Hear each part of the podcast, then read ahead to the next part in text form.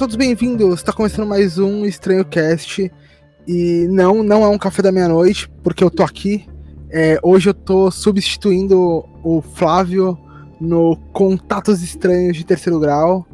E hoje a gente vai abordar um tema, um tema icônico, icônico. E para me acompanhar aqui na bancada fixa, Élida. E aí? Olá, pessoas. E ETs. É... Pessoas e ETs. Eu falei que o Lucas ia voltar. O Lucas voltou. Eu não sei se o ZT tá ouvindo, sabe? Eu acho que o ZT tem coisa melhor para fazer. Mas. Tamo aí, né? Tamo aí. É... O Flávio tá de licença paternidade. E Exato. eu arrastei o Lucas pra cá hoje, abduzi o Lucas pra cá hoje. Exato, fui abduzido. Foi porque você tava muito sumido. Eu, eu tava abduzido, vocês me resgataram. então agora que fui resgatado, estou de volta pra produção. Que é isso, é isso. Eu sou resgatado não porque as pessoas gostam de mim, porque elas querem que eu produza.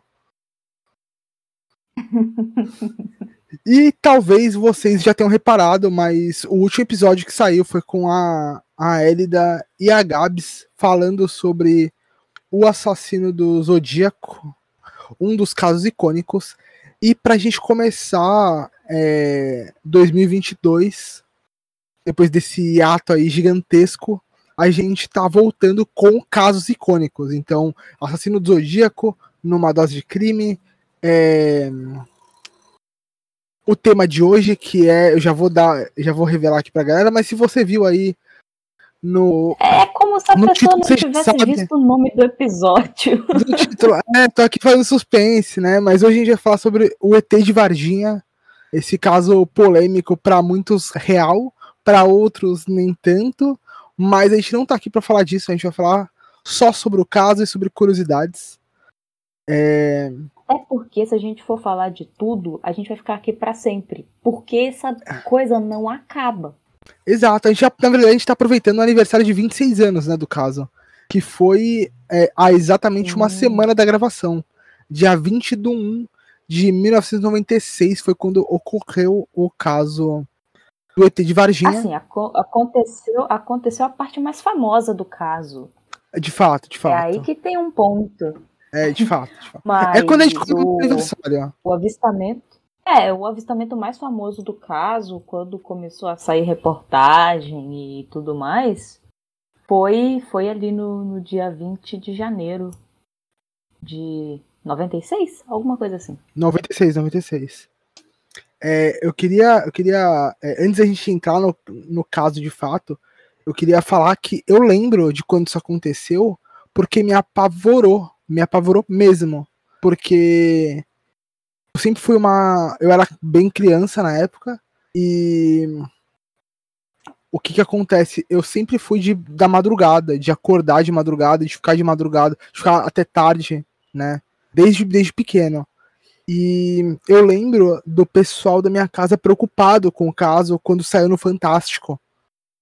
É, porque o Fantástico ele, ele passava essas reportagens, né? E ele era bem alarmista, porque na real ninguém sabia direito o que estava acontecendo, né? Não tinha um estudo é, tão aprofundado e e a gente em 96, né, não tinha tanto tanto aparato de comunicação que nem a gente tem hoje, tipo WhatsApp, Telegram e tal, tipo as, demorava mais para você se comunicar com as pessoas. Então a gente caía muito na grande mídia. E a, o Fantástico tava ali para falar e tal das coisas. E, e a gente começou a se apavorar muito. Eu, muito mais por tabela, mas eu lembro de eu assistir no Fantástico o caso, assim. Tanto esse quanto o do Chupacabra, que me assustou bem mais. Caraca. Porque o do Chupacabra eu já era maiorzinho. A gente vai falar em algum outro momento sobre ele. Uhum. Uhum. Eu. Mas puxa aí. Fala, pode falar. Eu, eu lembro desse caso na época porque eu tava lá, eu era o ET. Faz todo sentido. Você ficou como um ET durante quatro anos, né? Ficou quatro anos como um ET. E aí você simulou o seu nascimento nos aí anos 2000, um né? O, o, que foi, o que foi uma piora significável na exato, minha condição, exato. né? Porque para virar um ser humano é foda. E agora você tá tentando, você tá tentando é, realizar aquela lenda urbana, né? De, de entrar para uma universidade, jubilar nela e se tornar um cachorro caramelo que vive nas faculdades. É tudo que eu preciso na minha vida é virar um cachorro caramelo. Deixar de ser um ser humano, né? exatamente, exatamente. Mas puxa o caso aí pra gente, começa aí. Beleza. É, tu não vai fazer jabazinho, não? Não, depois eu falo com a galera. Tá tudo bem. Pessoal. O pessoal espera, né? Acho que espera. Não responderam nada, eu vou. Eu vou. Eu vou partir do princípio que eles consentiram. ok. Seria estranho se respondesse, inclusive. Seria, seria. Entra uma galera aqui no, no Discord do nada. Sim, caraca. Eu, eu teria medo, eu teria medo. Sim, seria, seria realmente tenso. Então, beleza, vamos, vamos lá para a história.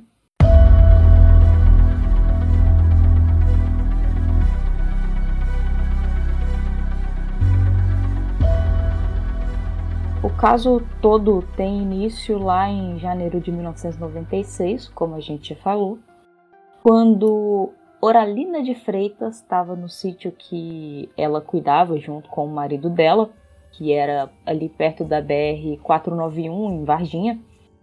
E mais ou menos uma hora da manhã, ela começa a ouvir um barulho que chama a atenção dela e ela percebe que o barulho era correria do, do gado. O gado estava muito agitado.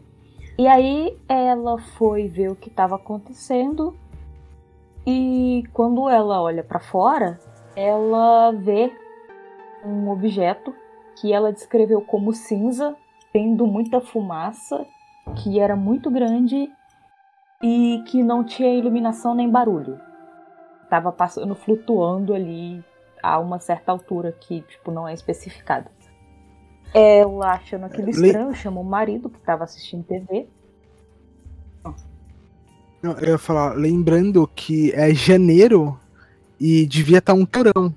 Então, o fato de estar tá saindo muita fumaça é, pode ser de um certo motor ali, um. É, não sei que tipo de motor, que tipo de espécie, mas todo motor que a gente conhece, é, que é a nossa tecnologia até hoje, ele esquenta. Ele vibrando ali, esquentando muito, enquanto movimenta essa, esse objeto pela, pela nossa atmosfera, né? Então, é, tem vários relatos que falam sobre vapores e fumaça em volta e tal. Ou talvez um sistema de resfriamento também, né? Pode ser alguma coisa assim. É, ou pode ser que aquilo estava caindo, estava danificado. Mas isso a gente vê daqui a pouco. É verdade. É... Ela então chamou o marido dela, que estava assistindo TV, e ambos ficaram observando o objeto que estava flutuando em direção à rodovia Fernão Dias. E eles ficaram ali observando esse objeto por cerca de 40 minutos, então não foi uma coisa rápida. Foi muito tempo. 40 minutos é muito tempo. Pelo menos pra mim é muito é, tempo. É tempo. Imagina ficar parado olhando uma coisa 40 minutos. Tempo demais, sim. Pois. O Eurico, que era o marido, ou é ainda, não sei se está vivo, mas que é o marido da Oralina, ele também deu uma certa descrição do objeto. Ele falou que esse objeto estava muito baixo e que ele ia abaixando cada vez mais, como se ele estivesse descendo. E era comprido, meio que do tamanho de um ônibus, e tinha uns negócios mexendo e cobria tudo de fumaça, uma fumaça meio clara. Essa é a descrição que ele dá do, do objeto. Que meio que ele complementa um pouco a da, da Oralina. É, na manhã, logo em seguida dessa madrugada, que foi a manhã do dia 13 de janeiro de 1996, um piloto paulista chamado Carlos de Souza descreveu e ele viu um objeto com essas mesmas características que o casal relatou. Ele disse que tinha certeza da data porque ele estava indo para o interior de Minas para participar de uma demonstração de voo de ultraleve com os amigos. E ele estava na rodovia Fernão Dias e viu o objeto passando e aparentemente estava caindo em algum ponto entre Varginha e a cidade vizinha, Três Corações. Ele então entra numa estrada que ele encontra ali, indo para a direção de onde o objeto caiu, para ver se ele encontrava e ajudava como ele pudesse na queda do que parecia ser um dirigível. Para ele, diz que parecia ser era um dirigível. Isso que eu, era isso que eu ia comentar. Parecia um Zeppelin. Né? E Sim. esse é um formato famoso na ufologia, que é o, forma, o formato charuto, né? Que é, é, um formato bem comum de, de OVNIs, de objetos voadores, que, que as pessoas relatam. Então, é, o primeiro que foi visto, né, o mais clássico, é aquele formato discoide, e que hoje a gente sabe que ele não é discoide, discoide de fato. É, na, o que o cara falou é que ele parecia um pires de lado. Então, talvez esse primeiro que foi avistado lá na década de 60 por um aviador também fosse em formato de charuto, porque se você olhar um pires de lado, ele fica meio baloado, né, para baixo e reto em cima. Uhum. Então pode ser isso também. É, e então é, é meio natural que alguém que trabalhe na área da aviação, que seja um piloto, é, é, olhe para um, um objeto desse e associe automaticamente com um dirigível. Sim é, ele foi para na direção de onde esse objeto aparentemente tinha caído. E quando ele chegou lá, ele tomou meio que um susto, porque ele diz que quando ele chegou, o exército e a polícia militar já estavam cercando os destroços, que ele não sabia exatamente do que era. É, ele disse que tinham pedaços cinzas que pareciam ser de metal, espalhados assim pela área.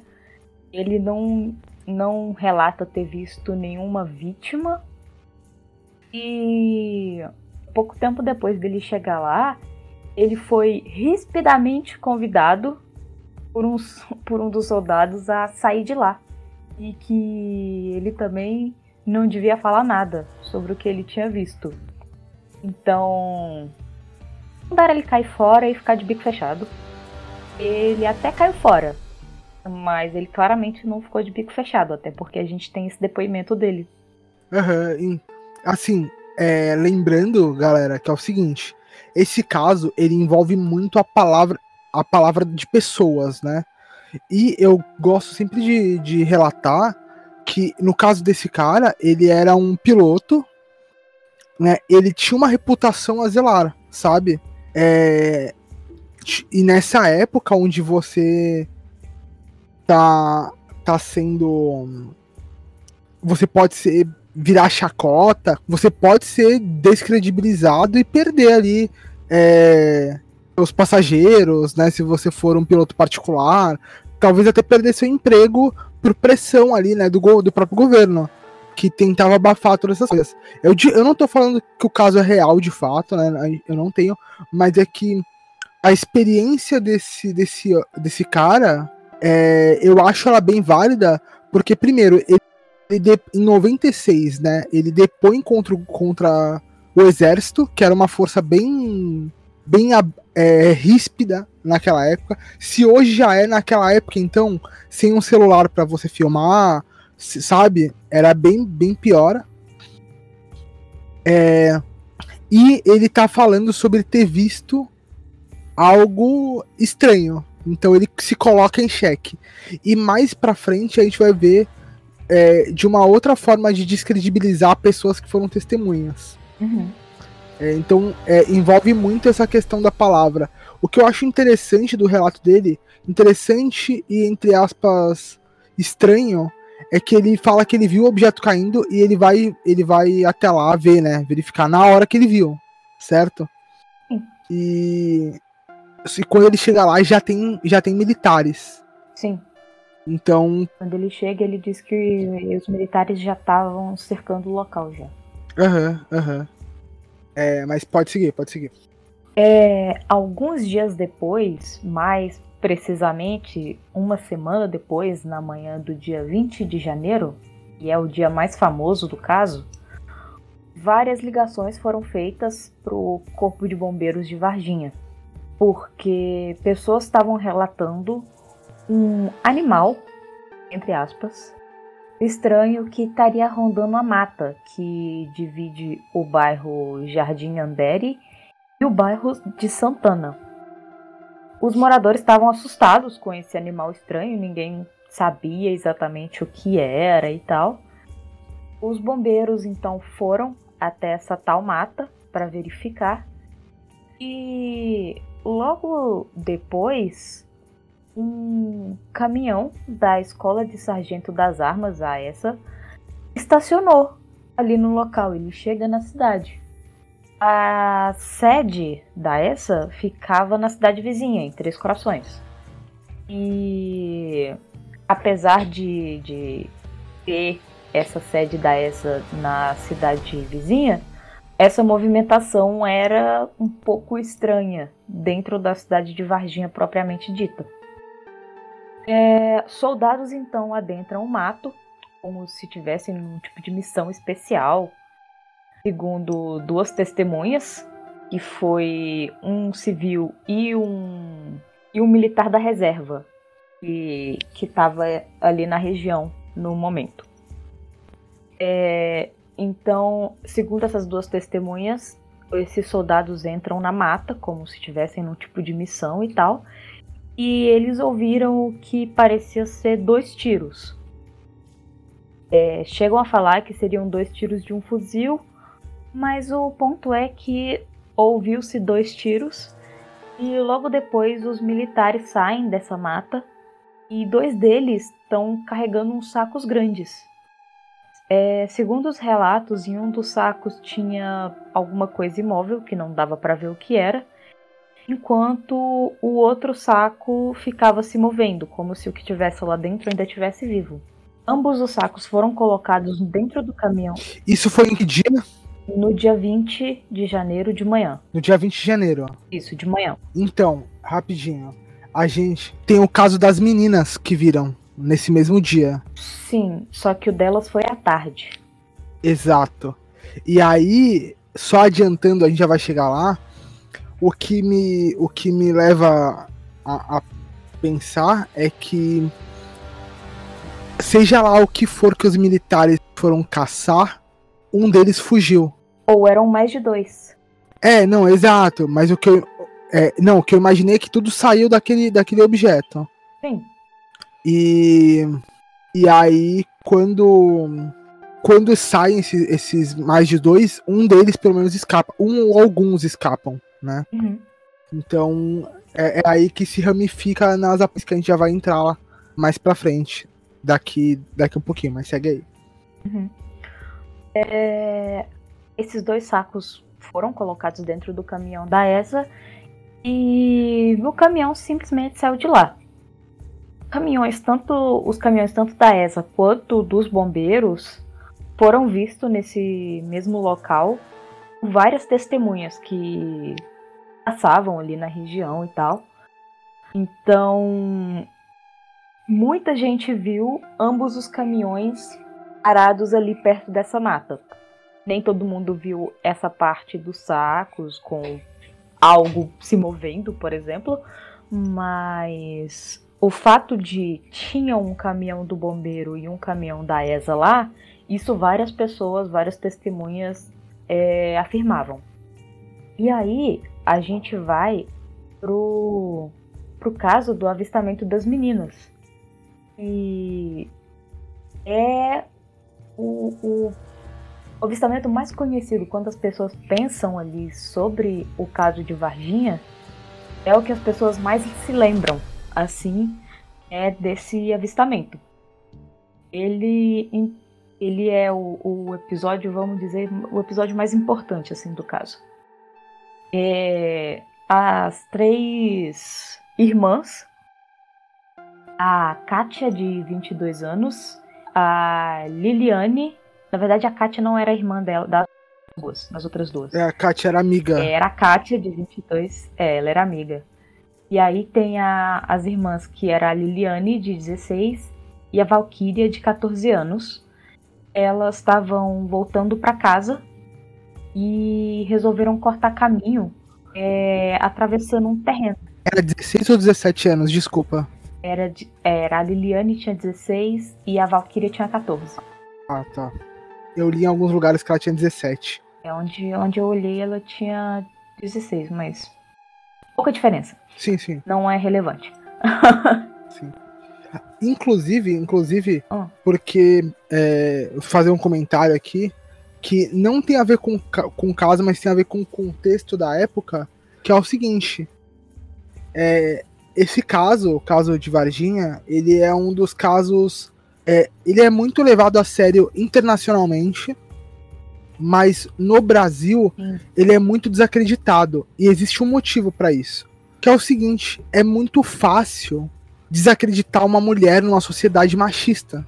E aí você imagina uma sociedade, ela já é machista hoje. Imagina em 96, você pegar três mulheres uhum. e não importa que uma já era maior de idade, eram duas crianças, né, para pro mundo, eram duas crianças, mas que já são conscientes do que do que vem e do que e do que sabem, e uma maior de idade, quer, quer dizer, uma responsável pelos seus atos. E as três foram desacreditadas né? Tipo, o, toda a mídia resolveu fazer ali uma certa chacota em volta do que elas relatam. Hum. É, era por volta ali das 15 horas, é, 3 horas da tarde, quando as três estavam voltando para casa e elas iam passar pelo trajeto de sempre. Mas para poupar tempo e tal, elas resolveram cortar caminho por um terreno baldio que ficava ali entre o bairro Jardim Andere e o bairro Santana. E é onde onde teve o avistamento daqueles animais estranhos na mata. É... Enquanto elas estavam passando ali perto de um muro, ali nesse, nesse terreno baldio, Enquanto elas passavam ali perto do muro, que era um muro lateral de uma oficina e tal, as duas irmãs, as meninas mais novas, ouviram a amiga Kátia dar um grito. Quando elas olhavam na mesma direção que a Kátia estava olhando, elas viram a criatura agachada. Com o grito da Kátia, essa criatura virou a cabeça para as meninas e encarou elas por alguns segundos. E é aí que elas deram a descrição mais famosa do que é chamado do ET de Varginha. E é essa criatura baixinha, marrom, estava agachada, é... parecia ser meio mole, assim, meio é, meio, é meio enrugada, né, com, com olhos grandes, não era? Sim, os olhos grandes, vermelhos, a pele meio estranha, assim, que parecia um óleo que tinha passado por cima e umas protuberâncias na cabeça. Elas descrevem três protuberâncias na cabeça, assim. Parecendo chifres, né? Não eram exatamente chifres, mas eram umas, umas coisas meio crescidas, assim, na cabeça, que era estranho.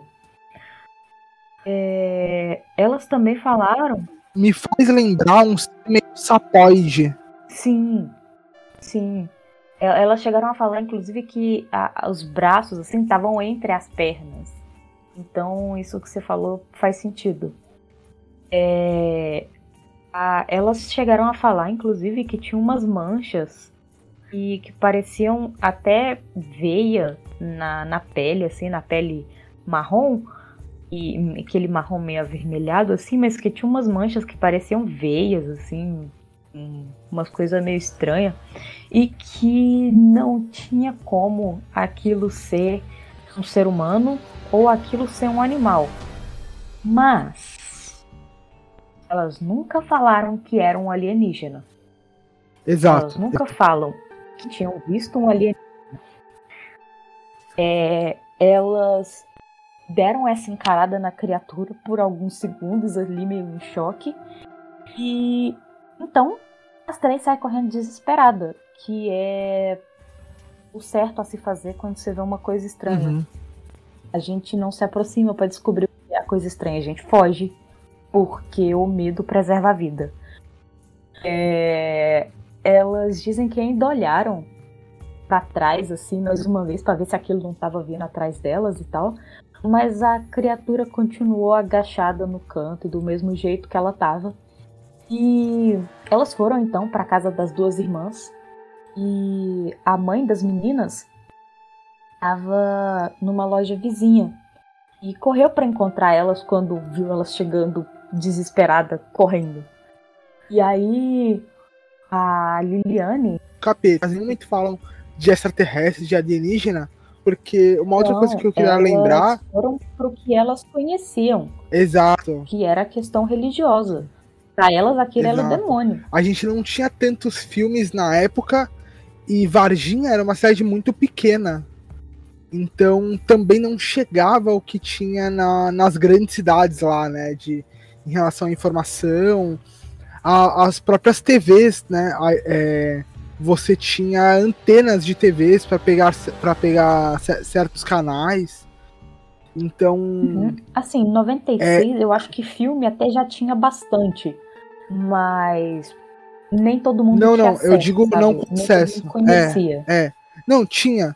Desde a década de 70 já tem filmes sobre, sobre extraterrestre e tal, mas é, a questão é, a, é a, a informação chegar, né? Esse tipo de mídia chegar.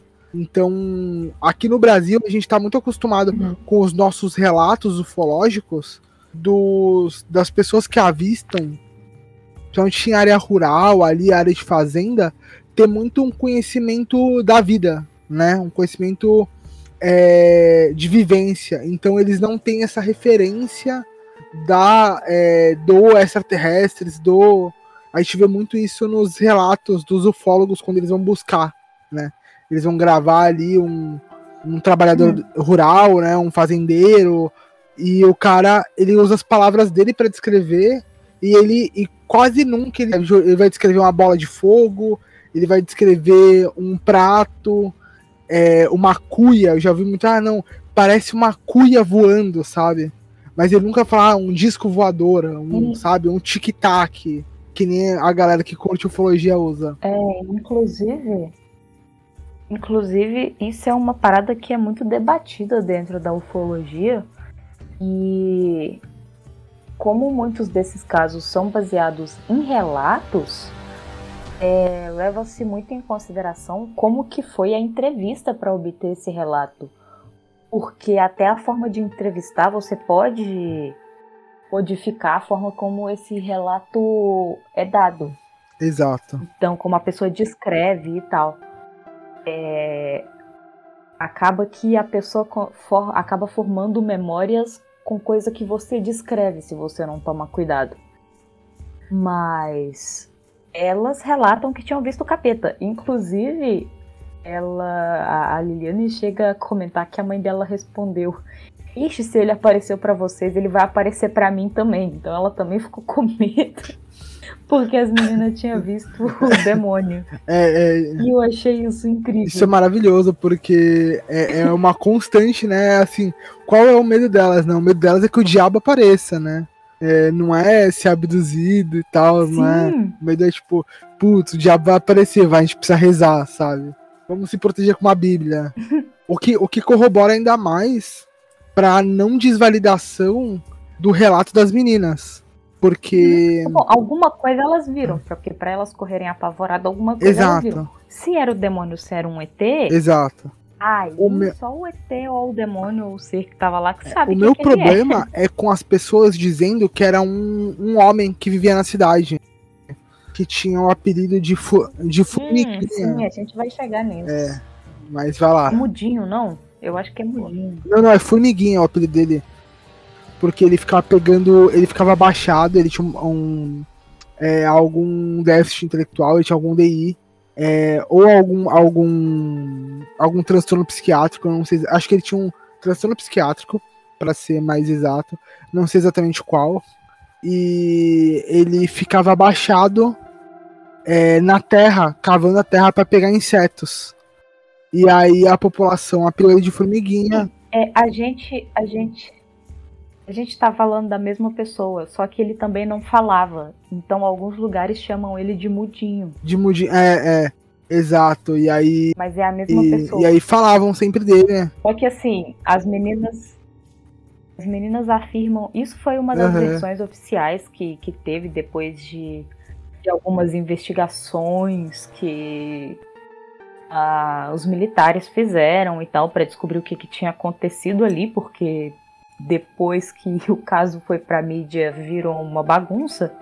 Mas aí eles deram isso como parte da, da versão oficial dos fatos ali. Mas as meninas mesmo falam que não tinha como ser ele, porque elas conheciam ele.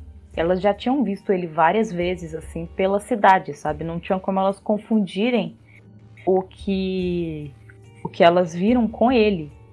Elas chegaram a falar que aquilo não tinha como ser um ser humano, uhum. não tinha como fora, ser uma pessoa. É, é, assim, fora que é, se você fizer o exercício de que as meninas nunca tivessem visto ele pelas ruas, é, a, a mãe dela já deve ter falado pra, pra ela, sabe? Ó, tem um, tem um homem que é assim, assim, assim e tal. Então, é, ela já. Sim. Mas elas tinham até interagido com ele já. Uhum, uhum. Mas novamente, é um homem, um homem é... com uma autoridade ali dada pelo, pelo governo foi lá e desacreditou elas, porque a primeira, a primeira, o relato oficial foi do exército dizendo que não era nada, que era só o cara, né? Do exército do, da, da polícia. Nossa, o, os, as versões oficiais desse caso, elas são tão absurdas que fica mais fácil acreditar que era um ET, sabe? Exato. exato. Mas... É, é, não é nem absurda, é burra, né? Cara, é tão burra às vezes, porque é, é basicamente o Estado virando e falando assim, não, o povo é imbecil, eles vão engolir o que eu quiser. E aí eles vão lá e jogam isso. É, caraca, é muito tipo. Falar qualquer coisa que. É. Caraca. Os caras não tiveram nenhum trabalho de elaborar uma parada, sabe? Às vezes eu acho é. que é de propósito, sabe? Mas não sei. Uh, mas voltando aqui, é, depois que as meninas chegam, a mãe delas falando que tinham visto o, demônio e tal, é, a mãe delas volta só com a Kátia, que era a maior de idade, lá no lugar que elas tinham visto aquela coisa. Só que já tinha passado uns 25 minutos quando elas voltam para lá. E quando elas chegam lá, elas não encontram mais nada. Tinha uma marca estranha no chão, uma mancha assim no chão, um cheiro terrível que elas não conseguiram descrever do que que era. E tinha um cachorro que estava farejando ali o lugar que supostamente a criatura estava antes. É, um pedreiro que trabalhava ali perto teria informado para as duas, né, para a mãe das meninas e para Kátia, que os bombeiros já tinham levado o bicho estranho que que estava ali antes. E com medo de ficar, elas foram embora o mais rápido possível. Porque ainda ficava aquilo, tipo, é o demônio, não é o demônio, é um bicho, o que que é. E elas ficaram com medo de ficar ali muito tempo uhum. e foram embora pra casa. É, lembrando que assim, né, novamente desacreditando as meninas, o cara que não tinha relação nenhuma com elas, um, um, um pedreiro, virou e falou que bombeiros levaram um bicho estranho. Então, novamente, não poderia ser o cara. Eu só tô batendo nessa tecla porque eu sei que vai ter cético. Céticozão. dizendo que. Ai, mas era o homem lá com um transtorno psiquiátrico e tal. Na moral, irmão, vai tomar no cu. Eu só queria dar esse recado aí pra você, ouvinte, que acredita na versão oficial. Eu não tô falando pra você acreditar no ET, não. Mas tu acredita na, na versão oficial, vai tomar no cu. é, não, não, sério. Eu nem quero esse cara aqui. Esse cara. Nossa, eu não vou nem falar nada. Eu, eu fico puto. eu gosto que o Lucas fica puto do nada, não xinga as pessoas do nada. E é eu isso, fico, sabe? Eu fico pistola. É porque eu já, eu já conheço. Eu conheço o argumento. Esse, gentinha, esse protocolo, sabe? De. Né? É. É, é a, é, é a nata do lixo, aquele churuminho, sabe? Que nojo, Lucas. É, a, é a nata do lixo, é a galera que se sente inteligentona porque é céticozona, sabe? Ah, eu não acredito, eu tenho uma. Eu tenho uma informação extremamente intelectual para vocês. Era um homem. Aí eu falo, cara, nossa, sério, gênio. Que você demorou tudo isso daí pra, pra pensar nisso? Nossa, hein, caralho, ainda bem que Einstein disse, né, que só os gênios observam o óbvio. Porra, agora sim, hein? Que bom que você falou pra mim, que abriu minha mente. Sabe? É... é foda, é foda. Eu fico, fico, fico puto. Mas, é, é, vou, posso, posso puxar uma curiosidade? Não. Eu não sei se tá na pauta, eu, eu não leio a pauta, não leio as pautas, porque eu, eu gosto de ter a, as. Tomar um coelho. Eu... Falta de respeito, eu tava abduzido até ontem. É, eu te adoro, Lucas, você sabe disso. eu volto aqui, volto aqui pra, pra gravar essa bagaça, sou tratado desse jeito. Não, é porque eu peguei o podcast pra mim agora. E quem manda aqui agora sou Entendi. eu. Mentira, não, não quero isso não. É. Falar, falar é... a verdade, ele fala. Mas o que. Não, não, o que eu queria falar é, que é o seguinte, é que ocorreram vários casos ao redor disso, né? Ao redor de, desse caso. Então, antes disso, tinha rolado de avistamento em fazendas e perto da BR. Uhum. E, e, e tinham morrido alguns, alguns animais de pasto por motivos desconhecidos. Esse dos animais de pasto eu não tava sabendo. É. Tem um rolê no zoológico. É, depois. já tinha, tinha. Tem um rolê no zoológico depois. Exato. Exato. Eu, eu, eu, até, eu vou comentar sobre ele. Mas antes. É, eu vou chegar lá mais tarde. Beleza. Então, antes disso, já tinha rolado esse, esse, essa morte desses animais de pasto. Só que os donos né, das fazendas, eles não vão chamar um profissional ali para averiguar. Eles vão ver, não foi de doença, né? Normalmente o pessoal que trabalha em fazenda conhece as doenças mais conhecidas ali. Não foi nenhuma doença conhecida, corta e e vamos comer, sabe? É, não tem muito essa parada de, putz, não, vamos congelar, vamos, sabe? Vamos mandar para um laboratório e tal. Não, olhou ali, não tem nada, vamos comer, tá tudo certo. Morreu de, de morte morrida. Então, é, não tinha um veterinário avaliando. E eu, eu tô comentando isso porque isso é um dos argumentos que as pessoas usam pra vir lá e falar assim: ah, não, mas morreu naturalmente mesmo, não tem, não tem uma correlação com os avistamentos dos, das luzes e das. e dos. dos UFOs, né, dos OVNIs que pairavam na região antes desse, dessa data. É claro, por. Que já vinham acontecendo desde o final. É. Pode falar. É, porque é tudo uma grande sequência de coincidências onde nada está relacionado. Eu tenho certeza disso. É, exato. E foi o cara que estava no canto do muro, foi foram um, um casal de pessoas anãs que estavam no hospital e é, é. É tanta coincidência assim. Se a gente usar a navalha de Okan, é mais fácil ser o demônio, sabe? Cara, sim. Cadê o Jacaúna? É tipo assim. É, é. Cadê o Jacaúna? que assim, é tão mais fácil, é, é, é, tão mais difícil você criar, você martelar a sua realidade ali do que você aceitar que é um ET. E eu não tô falando que é, tá ligado? Esse é o bizarro. É que eu não tô falando que é. Só que as pessoas elas se recusam a pensar direito para formular uma teoria que faça sentido. Eles querem empurrar goela abaixo a ideia de que era um casal de anão, um homem com um transtorno psiquiátrico, é, sabe? E, e, uma, um show de luzes estroboscópicas que matou o gado de susto, sabe? E tudo isso chamou a atenção da ESA tipo, e dos bombeiros, é isso aí. É, é, claramente, é exato. Que a ESA, né, que é a, a escola de sargentos, tá? Pra quem não sabe. Tipo, Eu é uma, ela, ela, uma escola, uma academia. Ah, é, é, Uma academia que forma suboficiais vai atrás de um show de luzes estroboscópicas que mata gado do nada, saca? Ó, eu. É, é muito coincidência. eu E deixar- os relatos. Não, os- Pode falar, pode falar que eu vou deixar um comentário aqui depois. Não, eu ia falar que os, os relatos eles acontecem desde o final de 95 nessa região. Assim, em sequência. Então era meio que natural que os militares já tivessem em alerta, por isso que eles correram tão rápido quando viram o objeto caindo. Sim.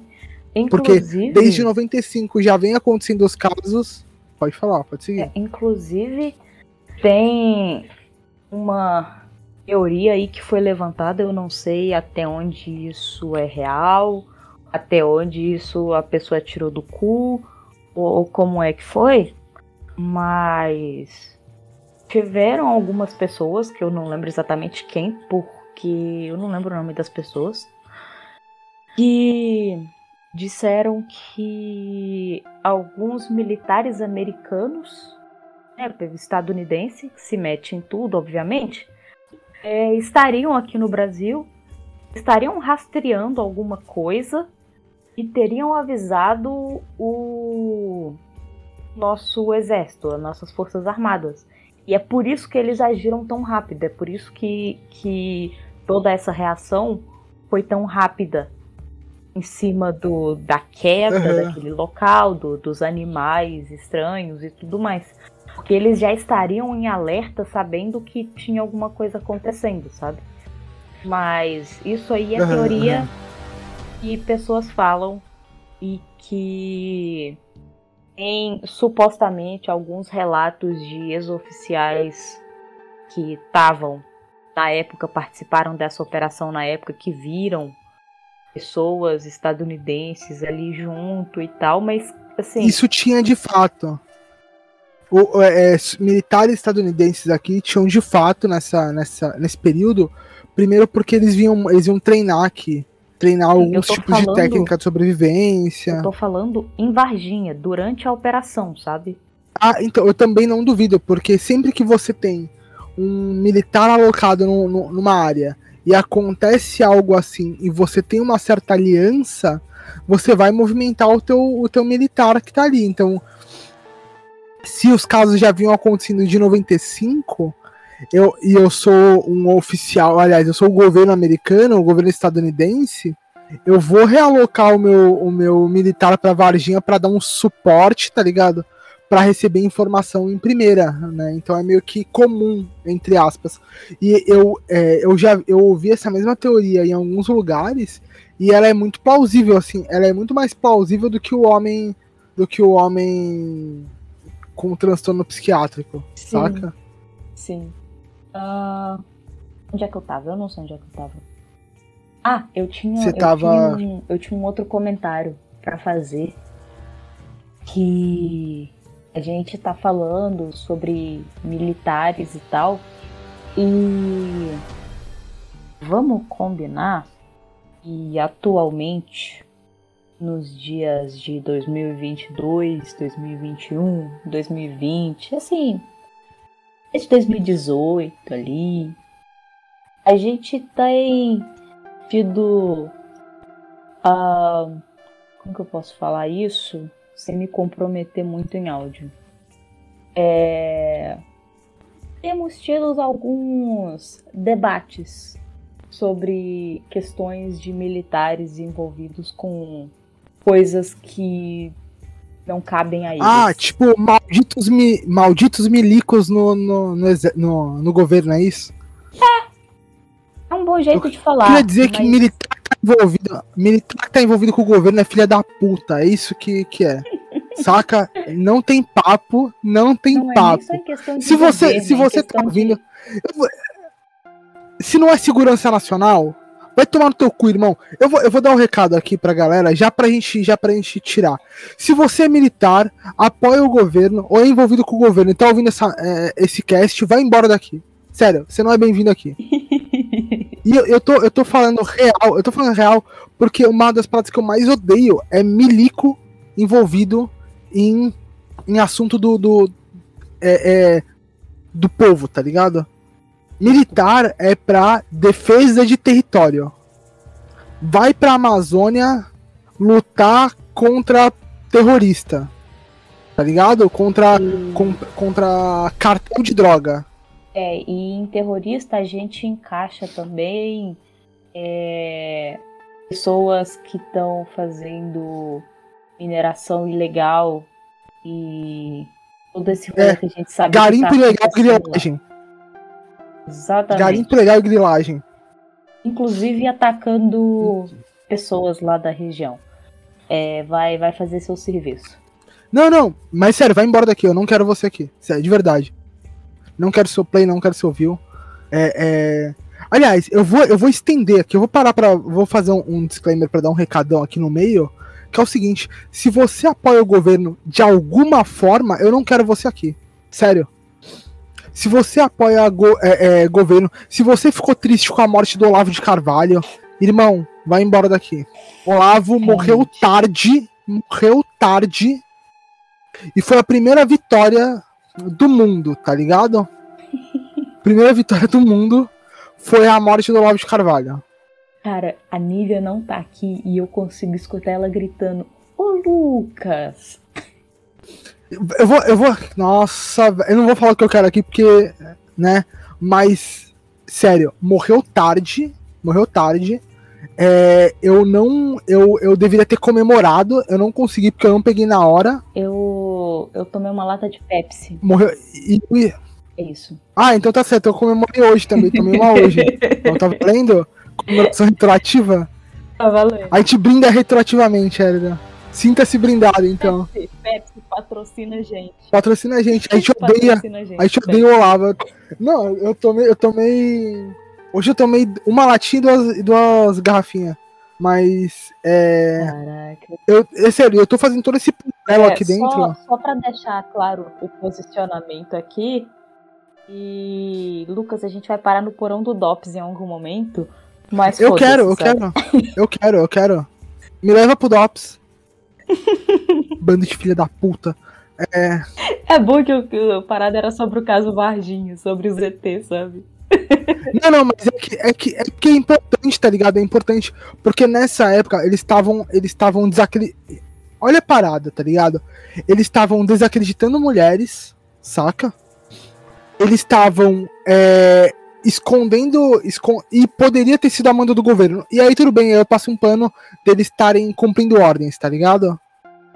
Eu passo o pano pra isso. Ó, eu só Saca, não passo mas- um pano. Eu, eu só não passo um pano com esse negócio de seguindo ordens.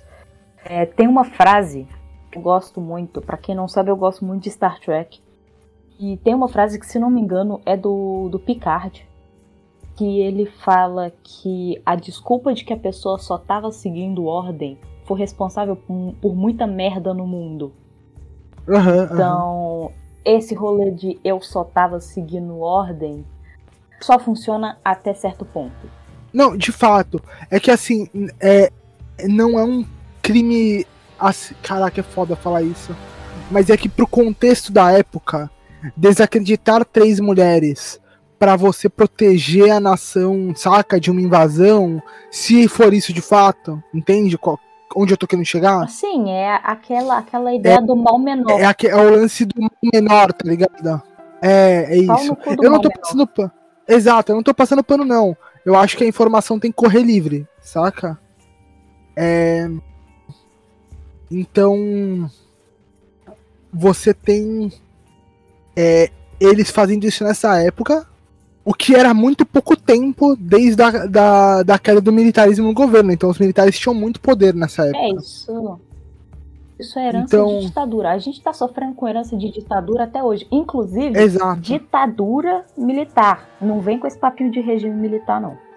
É, exato, exato. Ditadura militar, e eu posso explicar sobre isso, que é o seguinte: regime, regime é quando o governo, ou é quando o povo define que algo deve ser. Então, por exemplo, vivemos num regime presidencialista. O povo fez um, ple- um plebiscito, ou votou e decidiu que ia ser presidencialista. A Inglaterra vive um governo parlamentarista. Um plebiscito foi feito e o povo definiu que ia ser parlamentar. Quando uma força toma, é uma ditadura. Então, é, foi uma ditadura, uma ditadura militar. Foi uma ditadura de um, de um militar específico? Do Castelo Branco, do, do Médici, do Figueiredo? Não. Foi uma, uma ditadura de militar. vários, de uma junta militar. Por isso, ditadura militar. Então, tá aqui explicado. Estranhocast também é cultura, não é só diversão. E, novamente, militar desgraçado. Vai tomar no seu cu e sair daqui. Inclusive, espero que você morra. É, agora a gente pode seguir. E eu não corto isso daqui. Óbvio que não. Tu acha? Não, não, é, é sério, eu não quero, eu não quero. Nossa, como eu odeio Olavista. Como eu odeio. Caralho, como eu odeio Olavista. Eu queria que o diabo comesse o cu de cada um. O diabo tem coisa melhor pra fazer, Lucas. Exato, tadinho do diabo, né? Do chão. O diabo já me odeia agora, né? Já... Não, eu nem quero comer o cu deles, cara. Tanto com melhor pra comer, com gente que quer, tá? gente que vai curtir, tá ligado? Eu vou comer o cu desses caras, não, nem tá valendo. Maluco. Né? O diabo tá lá Exato. de boa. É, é, tipo pessoal, é tipo pessoal falando, ah não, que queime no fogo do inferno. Tu acha que o demônio quer ir lá na casa dele? Não quer. Ah, é um churrasco pra. de Nossa, volta. Eu, um bagulho tão Mas pra churrasco é válido, assim. É válido. Não, não, imagina carne ruim. Não, mas não é pra comer, não. Eu uso, eu uso, eu uso. Vamos, vamos seguir, vamos seguir. É que eu uso uma frase do Racionais para definir essa galera que eu gosto muito. Eu uso Racionais para definir várias coisas, né? E aí, uma das frases que eu gosto muito é, é uma frase que eu uso para definir toda essa galera aí: olavista, bolsonarista, militar envolvida com o governo, é, to, toda essa galera que é vermes que só faz peso na terra. É isso. Sacou? Caraca, que maravilhoso. Serve eu acho pra nada. Completar, eu acho que eu consigo, acho que eu consigo completar essa frase de uma forma maravilhosa com uma frase que eu vi em. Em um Pinterest. Esqueci o nome. Não, Dragon Age. Ah. Eu, a Nívia tava jogando ah, Dragon okay. Age lá no, no Mar de Contos. E teve uma frase de um diálogo que eu acho que completa esse, essa energia, essa ideia toda que a gente quer demonstrar aqui. E a frase é o seguinte: Por que, que você não entra dentro de um arbusto e morre? É isso, Simples. é isso. Eu tenho um sonho novo. Eu tenho um sonho novo. General Heleno, me ajuda a realizar esse sonho. Entra na porra de um arbusto e morra. Beijo, Abin. Você não tem noção, você não tem noção o quanto eu odeio, o quanto eu odeio. Sério, eu não consigo expressar para vocês, ouvintes. Eu não consigo expressar para vocês o quanto eu odeio esse governo, o quanto eu odeio antivax, olavista e essa corja toda, velho. Nossa, não é assunto pra cá. A gente que a gente fala de ufologia. Segue, Edna. Toca o baile. está há 15 é. minutos destilando ódio. Vai. Vambora. Exato, exato. É um ódio justificável? Sim, mas vamos, vamos voltar pro assunto do, do programa que as pessoas vieram aqui para saber de ufologia. Então, é, dia 20 de janeiro, recapitulando para todo mundo aí que se perdeu. Ah, não, não perdeu não, pode seguir, pode seguir. É, é porque eu me perdi. minha cabeça, minha cabeça, você sabe minha cabeça não funciona, Lucas. É verdade. É... Dia 20. Ali, no dia 20 de janeiro. Uhum. Isso. Por volta das 20 horas, 8 horas da noite. É... Dois policiais seguiam num carro pela rua Benevenuto Brasileira. Benevenuto é um nome muito difícil de falar. É... Mas eles seguiam ali por essa rua e aparentemente é a mesma rua que as meninas teriam passado, onde elas teriam passado e teriam visto o ET ali, tipo, ah, seria a rua por onde, onde fica, né, esse terreno baldio, onde as meninas viram a criatura. E eles estavam passando ali de carro nessa rua. E quando o, o que tava, o policial que estava dirigindo freou o veículo, freou o carro do nada, porque tinha passado alguma coisa na, na frente do carro. Então, o policial militar Marco Elixerese saiu para tentar capturar o que quer que fosse aquilo. Eles estavam em alerta já procurando, tipo, eles os militares tinham deixado eles em alerta para movimentações estranhas, porque já tinham acontecido coisas pela manhã e à tarde e tal. Então, eles já estavam procurando por coisas estranhas e quando eles viram esse ser meio estranho passando na frente do carro, o Marco Elixerese sai e tenta capturar essa criatura, o que quer que fosse. Só que ele vai sem nenhum preparo, sem nenhum equipamento, sem luva, sem nada, né? Ele pega na mão mesmo, pega a criatura pelo braço e coloca essa criatura no banco traseiro do veículo. Em alguns lugares fala que essa criatura parecia estar tá meio machucada, coisa assim, sabe? Que, que ela não parecia estar tá muito bem, não. Ela não estava bem, não, cenourinha.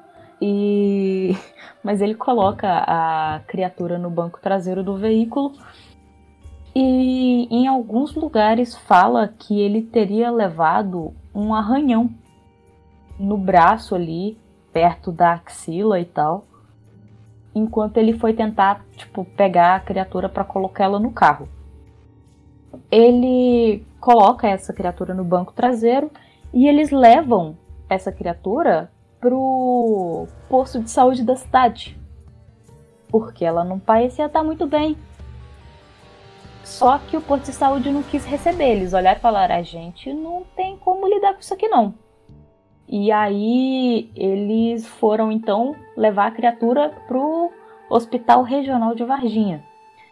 E supostamente tem relatos disso e tal, de alguns profissionais da, do hospital e tal.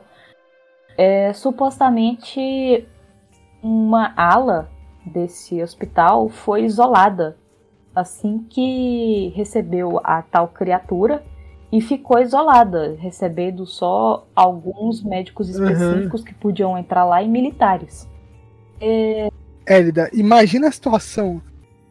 Uma paz de militar com um ET e fala assim: cura esse troço maluco. Na real, o que, o que chegou foi só os dois policiais, com a criatura, tipo, no banco de trás, assim, sabe? Ah, Olha, é, é tá passando pior, mal, não tá bem não, cenourinha. É, é, o que é pior, né? Tipo, ó, a gente tá com um problema aqui, ó. Cura esse troço aqui que não tá bem. E, e aí imagina a enfermeira virando e falando assim, olha, eu não sei se é aqui que você tem que levar ou num veterinário, sei lá, sabe? tipo, mó clima, mó clima. É o seguinte, dá um tapa. Se latir, leva no veterinário. Se falar, a gente cuida, sabe? Ai, pois.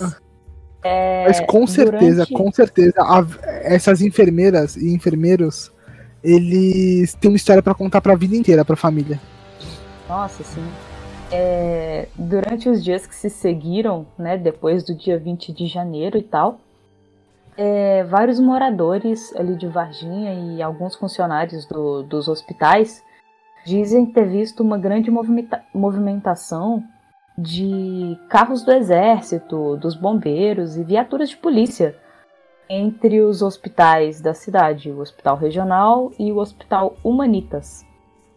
É, Aparentemente, a criatura teria sido transferida de um, pro, de um hospital para o outro, né? Ela estava antes no regional e ela teria sido transferida para o hospital Humanitas depois, onde depois que ela chegou lá, uma ala também teria sido isolada, tipo ala de Covid, sabe? Para as pessoas que estão escutando, para ficar bem datado esse episódio.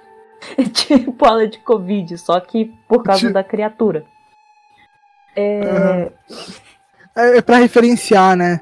Se você é mais novo, é tipo uma aula de Covid. Se você é mais velho, é tipo uma ala da doença atual que você tá vendo, porque a gente sabe que não vai parar. Que é o, o universo tá tentando matar o ser humano. Então. Inclusive tá certo o universo. Tá, tá certo o universo. É o ZT trazendo, trazendo vírus pra gente. Hum, caraca você vai começar a falar disso, daqui a pouco tem gente falando que a gente acredita que o coronavírus é alienígena. Mas ele é. É claro. Ele, ele não veio do povo? O povo é alienígena. E povo, Lucas? O coronavírus não veio do povo, velho, né? Não. Claro que veio. Ok, essa não é a discussão aqui. Eu, eu gosto de gerar esse clima, tá ligado? Porque as pessoas acreditam real que eu acredito nisso. Caraca, do nada. Eu não tava me aguentando. Eu não tava me aguentando aqui. Caralho. Do nada. Eu meti logo duas, tá É ligado? com isso que eu tenho que lidar. O É com isso que eu coronavírus. tenho que lidar, tá vendo, gente? Eu, eu gosto. Ô, Lucas, ficar- ô, Lucas. A vai ficar puta quando Guarda eu. isso pros terraplanistas, Lucas. ok. Você, você zoar os terraplanistas. A vai ficar puta quando eu falo sério e eu não desminto uma coisa que eu não acho. Falei, não, é isso mesmo. E a Aline assim, porque você não acredita nisso. Eu falei, acredito. Você não acredita? Eu falei, Claro. agora tu sabe quem eu sou? É lógico que eu acredito. Então. eu gosto muito de fazer isso. Mas segue aí, segue aí. Desculpa, eu não resisti. Notamos, é por isso que é por isso que a gente deixou o ZT te levar. Da próxima vez a gente não busca. Ai. Tá, Filho da mãe. Tá, é, e aí isolaram, isolaram a, a criatura nessa, nessa ala de Covid. Sim. Que tinha oxigênio Isso, nessa na ala. ala de Covid, exatamente. Com certeza tinha oxigênio nessa. Com certeza. É, Até e porque, né? Estamos no planeta Terra. Se não tivesse oxigênio, ele Ué, seria um problema. o Hélida, Hélida, faltou oxigênio em Manaus. Ok, tu tá falando de tanque de oxigênio. Eu tô falando de É. oxigênio no geral. Não, não, não, faltou oxigênio. Ne- Tinha certeza que tinha tanque de oxigênio pro ET. Com certeza. Eu nem sei se o ET precisa de oxigênio. Não, o ET tomou vacina do Covid já. Ele chegou em 96 e já tomou vacina. A vacina, a vacina que tava em teste. Eu vou deserdar o Lucas, gente. segue, segue. Ah, pois, os representantes das instituições, né, ali dos dois hospitais, sempre negaram qualquer envolvimento com o caso. E na época, eles apresentaram vários argumentos estranhos para essa movimentação do exército e dos bombeiros no local. E essas explicações foram desde a exumação de um corpo que precisou de vários legistas e um corpo de oficiais para ser realizada, porque fazia parte de alguma grande investigação, até o parto de uma mulher anã que, tá, que era o casal de, de anões que a gente comentou.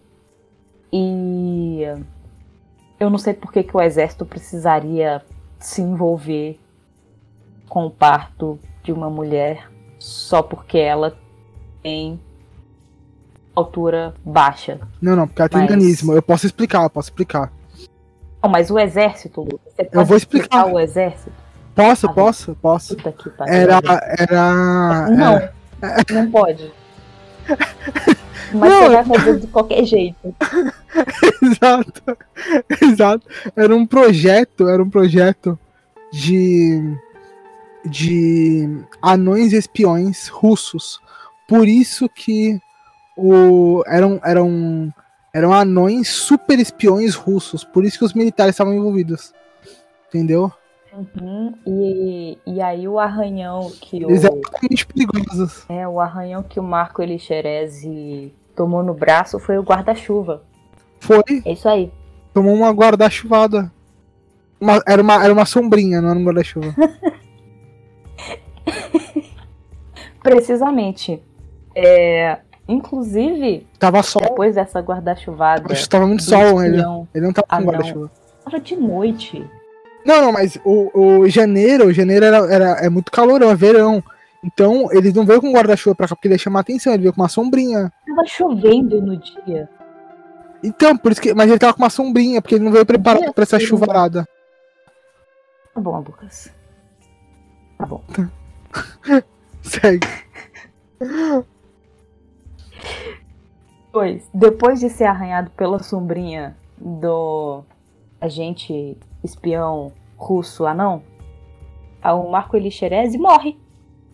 É, logo, pouco após a, a tal da captura da criatura ou do espião russo anão Lucas falou, o, o Marco Elixerese se submete. Para de rir que você tá me desconcentrando. O Marco Elixerese se submete a uma cirurgia com um médico militar para remover um pequeno abscesso no braço. Ele tinha tomado uma sombrinhada, quer dizer, ele tinha tomado uma arranhada no braço. Então, ali na região desse machucado, ele tem que remover um pequeno abscesso. E depois desse procedimento, ele teria passado a ter febre e tinha reclamado de dores em diversas partes do corpo. O militar, então, o policial, então, passou por dois hospitais e depois de ficar internado por alguns dias na CTI do Hospital Bom Pastor, ele não resiste e morre de um processo infeccioso generalizado, que na linguagem técnica é chamado de sepse, mas fica meio desconhecido, não, não, não se tem a certeza do que é que teria causado esse quadro. De acordo com Lucas, vai ser a guarda-chuvada do agente russo. Mas ele morre então no dia 15 de fevereiro de 1996, quase um mês depois de ter entrado em contato com essa criatura. É... Num primeiro momento, o exame do IML não apontava a causa de morte do Marco Elixerese.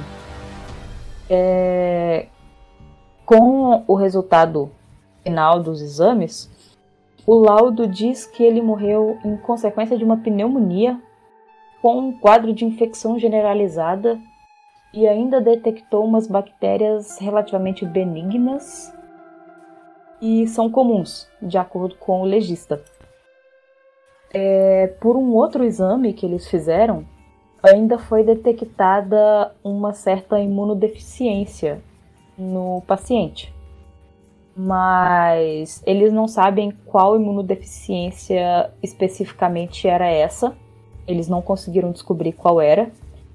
E as bactérias que foram detectadas no corpo dele eram sensíveis aos, sensíveis aos antibióticos que eles estavam usando para tratar o elixerese. Só que ele não reagiu aos antibióticos e acabou morrendo. E esse é um, um grande detalhe que acaba ficando estranho. Porque se as bactérias que estavam no corpo dele eram suscetíveis a esses antibióticos, por que elas não reagiram? Por que, que não foi suficiente os antibióticos? Eles afirmaram que, tipo, parecia que o sistema imunológico do Elixerese tinha desaparecido. Mas ninguém nunca soube dizer o que, que é que teria causado isso, com certeza. Já que nenhum vírus ou outra causa mais estranha foi detectada nesses exames na época. E o Lucas vai falar que foi o espião russo com o guarda-chuva, né, Lucas? Com certeza. É melhor do que acreditar que era um casal de, de, de anão. E, e o ET, na verdade, era um homem com transtorno psiquiátrico. O, o meu, a minha ideia de anões é, super espiões é bem mais plausível. Até porque, se a gente parar pra contar, já são quatro seres, aparentemente. Uhum. Porque tiveram os dois capturados pelos militares na parte que da dizem, manhã. inclusive. E viu que as meninas viram de tarde. É, o, do, o dos militares, tu, vai, tu já vai dar o spoiler pra, pra onde foi mandado? Calma. Tá, ok. Tem, tem, tem essa teoria. Tem essa teoria aí mas só fazendo a contagem. Tem os dois que os militares capturaram pela manhã, tem o que menina, as meninas viram à tarde, teria sido levado pelos bombeiros, e tem esse que o policial captura à noite. Então. Que é o mesmo do zoológico? Será que é o mesmo do zoológico? Não sabemos. Porque o zoológico. Porque o, o que foi avistado no zoológico. Tu já falou? Não, ainda não. Tá, porque. Mas é a próxima parte agora é sobre o zoológico. Aham. Uhum. Então, então já, então já, é, porque é o seguinte, é, só dando um spoiler antes da de entrar no assunto, né, mas explicando alguns detalhes, um ser vai ser avistado no zoológico, a ainda vai contar os detalhes sobre isso, mas criaturas no zoológico morrem de causas misteriosas e laudadas pelo veterinário, sacou? Por isso que eu citei lá no comecinho sobre as criaturas, sobre as criaturas, sobre os animais que foram mortos, os animais de pasto que foram mortos e que não tinham um laudo de veterinário para dizer, e aí a galera passou um pano dizendo que era morte natural. Uhum. No zoológico, não, tinha um veterinário ali que deu causa inco in inconclusiva, saca? Sim. Mas pode seguir. É, no, no dia 21 de janeiro, a, a bióloga trabalhava lá, a Leila Cabral, é, recebeu do porteiro uma notícia de que o corpo de bombeiros teria ido lá no lugar e eles iam supostamente levar um animal, mas que eles só poderiam entregar esse animal para ela especificamente. E ela não fazia ideia do que se tratava aquilo. E quando ela chegou no zoológico, os bombeiros já tinham ido embora.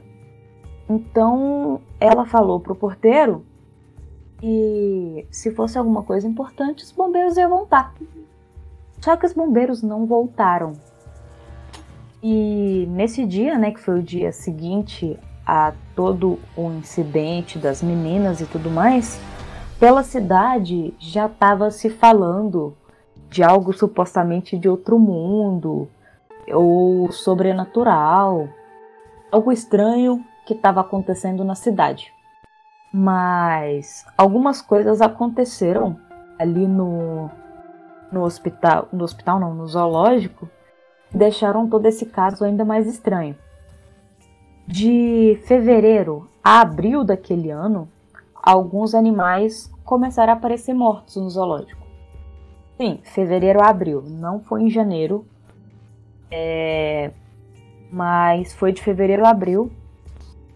Alguns animais começaram a aparecer mortos logo depois disso tudo ter acontecido na cidade. É... Ela afirma que esses animais começaram a morrer de um jeito muito estranho. Eles simplesmente morriam, apareciam mortos. Mas não tinha uma explicação plausível que, tipo, uns cinco animais tinham morrido do nada, uhum. sabe? E de espécies diferentes, é, né? Depois. O que é, é importante lembrar que eram, tipo. Sim. É, era tipo uma ave, um equino, tipo uma. Sabe? Coisas assim. Eu, sim, eu tenho as espécies aqui certinho. Tem? Sim. Boa. É, e, e depois de, dessas mortes começarem a acontecer, tanto ela quanto o veterinário que trabalhava no zoológico na época fizeram necrópsias nos animais. E como eles não tinham um equipamento muito avançado para detectar é, produto ou alguma coisa assim no, nos tecidos, eles mandaram amostras para exame num laboratório em Belo Horizonte. Esse laboratório detectou uma substância tóxico-cáustica, que eu não faço ideia do que seja, mas é o nome que eles deram, que não foi identificado o que, que é. E para a morte específico dos animais. Oh, é, fazendo uma, uma pesquisa rápida. Fazendo uma pesquisa rápida, tóxico-cáustica. É, um exemplo é a própria soda cáustica, né? são materiais uhum. que têm como composição é, esse tipo de, de química. Então, provavelmente era um químico baseado ali. Ah, faz sentido. Exato, na, na soda cáustica. Então. É... Bom, pelo menos é o que diz o Google aqui. É, eu acho que é, foi isso que encontraram. Uhum. É, é, eles encontraram uma substância que tinha essa. É, era parecido com isso, mas que não foi identificada. Eles não sabem exatamente qual substância era essa e não conseguiram chegar a uma conclusão sobre o que teria causado a morte dos animais. O veterinário que trabalhava no hospital o Marcos Mina, que hoje aparentemente ele é diretor do zoológico de Varginha, ou algo assim, ou ele foi diretor. Eu não sei, eu me perdi nas informações que eu anotei. Minha cabeça, gente. Mas ele confirma essas informações que a, a bióloga deu. E ele ainda acrescenta que nessa necrópsia que eles fizeram foi detectado um, um enegrecimento no estômago, assim, os, não, não só no estômago, mas tipo intestino, tal, os órgãos internos estavam como se tivesse um, um, muco escuro, meio preto, sabe? Tipo um piche, alguma coisa assim. Não era um piche porque não era um óleo, mas era como se fosse um muco negro no, no nos órgãos internos dos bichos, como se eles estivessem necrosando de dentro para fora. É, eles chegaram a cogitar envenenamento, que poderia ser alguém que envenenou é, ou de propósito ou acidental, mas eles não conseguiram detectar nada específico. É, mesmo aquela substância tóxico-cáustica, aparentemente, pelos exames que eles fizeram, não, não seria suficiente para matar os animais, por quantidade e tal e eles acabaram descartando essa possibilidade de envenenamento. Segundo o veterinário, morreram algumas espécies de veado catingueiro, anta, jaguatirica e tal. E ele afirma que o problema meio que foi esse, que todos esses animais tinham os mesmos sintomas e apresentavam esses mesmos resultados na necrópsia. Mas eles eram animais de espécies diferentes que se alimentavam de formas diferentes e que ficavam em lugares bem diferentes dentro do zoológico. E ele também não encontrou nenhum tipo de bactéria ou infecção pudesse ter se espalhado assim nos outros animais. É, então não se sabe exatamente o que foi que causou essas mortes. E esse caso das mortes no zoológico até pode não estar diretamente relacionado com essas aparições de, de que tiveram na cidade, né?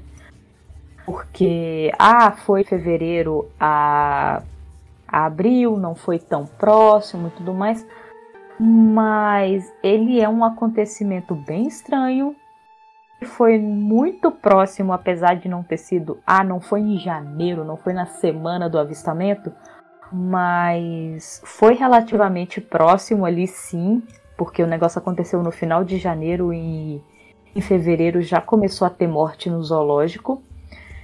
E assim, pode ser só uma coincidência? Pode. Mas pode estar relacionado? Pode também.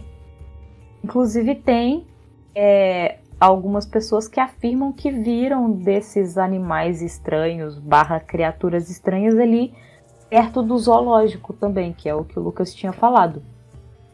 É, tem algumas pessoas que afirmam, mas assim, não, esses relatos um eles não são. Tem um caso específico de avistamento dentro do zoológico, porque dentro do zoológico tinha um restaurante. E, e eles alugavam, né? Tipo um restaurante salão e tal, eles alugavam para aniversário, para festa de aniversário. E e aí num, numa noite é, ele estava rolando uma festa ali e uma mulher, eu não vou me recordar o nome aqui, eu tô sem pauta, eu só, só com algumas anotações.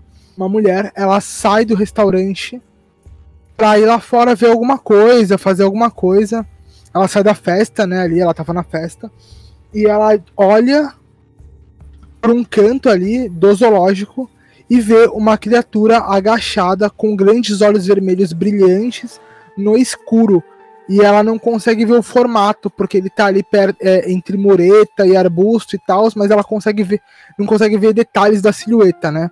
Mas ela consegue ver algumas coisas nele. Então, com o brilho da, hum. da iluminação do zoológico, ela consegue ver a pele a pele viscosa, né? Que ela diz que ela, ela, ela chama de pele oleosa. Ela fala sobre os dois grandes olhos vermelhos brilhantes. Uhum. E ela fala da posição, que ele estava agachado, como se tivesse curvado. E isso bate direitinho com o relato da, das meninas, com um pouco menos de detalhe, né? Uhum. E dentro do zoológico. Então, é, talvez. Mas isso, isso teria sido em que dia? Porque eu não cheguei a olhar esse, esse relato específico. Eu sabia que tinha algumas coisas, mas eu não fui atrás desse, Isso- desse ponto específico. Isso foi em fevereiro, foi logo depois do, do relato das meninas. Lá pro final de fevereiro. Eu não tenho a data exata aqui. Final de fevereiro ou final de janeiro? Porque o das meninas foi em janeiro. Desculpa, desculpa. É final de janeiro, começo de fevereiro. É, era quando Ah, tava ok. rolando a festa. E depois disso, o restaurante fechou e nunca mais abriu. Eles não abriram mais o restaurante. Eita, Porque começou, começou um alvoroço lá. O espaço do restaurante, acho que tem até hoje, né? Não sei se o zoológico ainda tá aberto, mas até uns anos atrás o espaço ainda tava lá. E eles não abriram mais o restaurante, não abriram mais o salão de festas, né? Mas Uhum. acho que é Tereza o nome da mulher. É Tereza o nome dela. É. E. E ela dá o depoimento dela ali, ela chama as pessoas pra verem, mas quando as pessoas chegam, a, a- a criatura já não tá mais lá. E aí ela, ela relata ali pro, pro pessoal que trabalha no, no zoológico e para as pessoas em volta, né? Uhum. E acho que alguém do zoológico, um funcionário do zoológico, disse que no mesmo período, no mesmo dia, viu uma alguma coisa correndo que ele julgou correndo pela, pela pe- pelo jardim do zoológico, que ele julgou sendo um cachorro, um cachorro de rua que tivesse entrado, um cachorro vadio ali. É, entrou e passou correndo pelos arbustos para não ser pego por ninguém do zoológico, ou se assustou com, a- com algum bicho correu. Porque corria e movimentava ali o, a- o gramado né, do jardim, aqueles arbustinhos que, que ornamentavam. E isso é, depois da festa, né? Logo é, na, na madrugada desse dia. Então esse relato bate aí e esse avistamento foi antes da morte das- do- dos bichos ah, sim. né? Foi. é, foi é, final de janeiro, começo de fevereiro, e aí começam as mortes dos animais. E aí rola todo esse, esse alvoroço para tentar coligar a, coligar as histórias, né? É, o relato da Teresa com o, o relato das Hum. meninas, que já estavam sendo desacreditadas, né? Porque a semana que se seguiu foi a pior semana da vida das meninas, porque elas foram assediadas por tudo quanto é gente. Pessoas para fazerem chacota dela, delas, ufólogos querendo saber dos relatos, militares tentando calar ela, sabe? A mídia em cima das meninas. Sim. E aí. É, inclusive, inclusive, eu encontrei em alguns lugares falando que elas rece- é, receberam até proposta de, de ganhar dinheiro para mudar a versão delas e tal. Mas aí fica sempre naquela coisa, né? Se aconteceu, a gente não sabe, mas elas dizem que sim. é, Tem mais alguma coisa para acrescentar ou a gente vai para comentar sobre o caso? Vamos, vamos comentar. É o, o principal, assim, de, de informação do caso é isso. Só que se a gente for aprofundar Uhum. em cada coisa, a gente fica aqui mais 20 Ah. horas, mas sem chance. Exato, exato.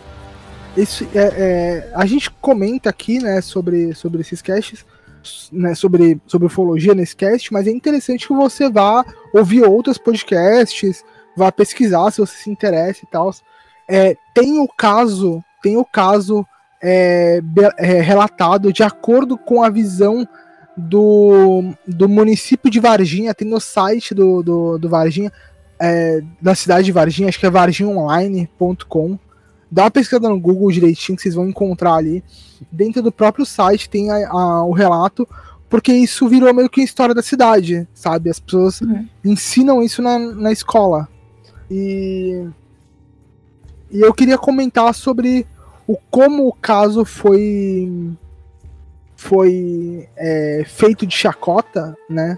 Pela por tudo que tava em volta ali, né? Para desacreditar as meninas, é, desacreditar o, o, o piloto lá do início, a tentar abafar o caso de todas as formas, eles eles não conseguiram abafar o caso, então eles resolveram usar da, da desinformação. Então eles jogavam informações a mais, informações falsas, eles faziam muita chacota, é, mediatizavam demais e aí veio a grande sacada que foi ganhar dinheiro em cima disso uhum. e criar e criar-se um turismo, né? Sim, inclusive eu eu posso estar falando muita bosta aqui, mas faria sentido dessas versões super absurdas e tipo completamente sem sentido que eles deram como versões oficiais terem sido dadas dessa forma exatamente para tornar o caso menos crível. Aham, uhum, uhum. É aquela bomba de fumaça, né? Pra, pra fazer a gente se preocupar mais com os absurdos que eles falam do que com o que é o caso de fato. Temos um padrão aí, não é mesmo? Exato, exato. E, e eu acho que Varginha se aproveitou muito desse caso para ganhar para ganhar dinheiro, para ganhar turismo, sabe? É, uhum. O que acontece é que muita gente não não fala do caso porque acredita que é um caso muito sério. Muita gente sofre do mal de que acha que é, é tudo uma grande chacota e que as meninas inventaram tudo. E algumas pessoas na cidade tratam o caso como lenda urbana, sabe? Sim. Que é, na minha visão eu acho um pouco simplista, mas dentre essas três desses esses três casos eu acho que é o mais importante porque é, a lenda urbana ela tem um fundo de verdade, né? Então é até tem... até aí o caso dos linguiceiros da Rua do Arvoredo virou lenda urbana também. E é baseado uhum. em casos de crime real. Que tem um Exato. episódio ali do Dose de Crime que eu fiz com a Jay. É verdade, é verdade. Vai lá escutar. Vai, exato, vai lá escutar. Corra lá. É, é, isso é uma, uma, forma até de você manter viva, né? Porque você transformar em, em lenda urbana, você passa uma, um recado e você foge da censura, né? Uhum. Porque se você fala que é real, a censura vai te barrar e vai te desacreditar. Mas se você fala que é uma lenda urbana, você passa uma mensagem que é toma cuidado, pode acontecer, sabe? E e você não vira e fala assim, não, olha governo, você tá mentindo pro mundo. Então você passa meio que batido. Eu acho, eu acho importante a existência das lendas urbanas e tal, mas eu também acho importante o trabalho dos ufólogos, né, de irem lá relatar, sem influenciar os ufólogos sérios, claro. É, que usa o método científico para é, recolher é, relato e tal. Então, é, eu acho que a gente já falou bastante aqui sobre, sobre o caso. O caso uhum. acabou de completar 26 anos. Então, é, ainda é bem. Tem, entre aspas, atualizações saindo até hoje. Tem uns relatos novos é. saindo aí que, que eu tava vendo esses dias para trás. Se você estiver interessado, vocês podem procurar no Google, porque enquanto vocês procurar, vocês vão achar coisa. Vocês vão achar coisa exato, exato. que faz sentido, vocês vão achar coisa absurda. Mas. Exato. mas e eu aí, vou me comprometer. Né? Eu vou me comprometer a colocar uns cardzinhos lá no Instagram com alguns jornais da época. O que, que tu acha, Elida? Que nem eu fiz por causas estranhas. Gente, gostei. Acho que é uma boa, hein? Porque tu vai editar esse episódio, não vai? Bom. Então, tu edita esse episódio, eu coloco. Eu coloco os cardzinhos lá, eu faço os cards e é, com, com recortes de jornal para vocês verem como a mídia estava tratando na época. Então acho que é interessante também. E. Uhum. E é isso, galera. Eu espero que vocês tenham gostado do, do caso. Calma, lá. Tem. Tem, tem detalhes? Tem um detalhe tem... importante. Então, por favor. Um detalhe muito importante. Acrescente aí, acrescente aí. É a teoria em que essas criaturas, depois de saírem do hospital, teriam sido levadas para a Unicamp. E isso virou lenda dentro da Unicamp. Os alunos da Unicamp sabem dessa história. O ET de Varginha foi levado para a Unicamp. E eu não sei se era um alien, mas eu quero muito que seja.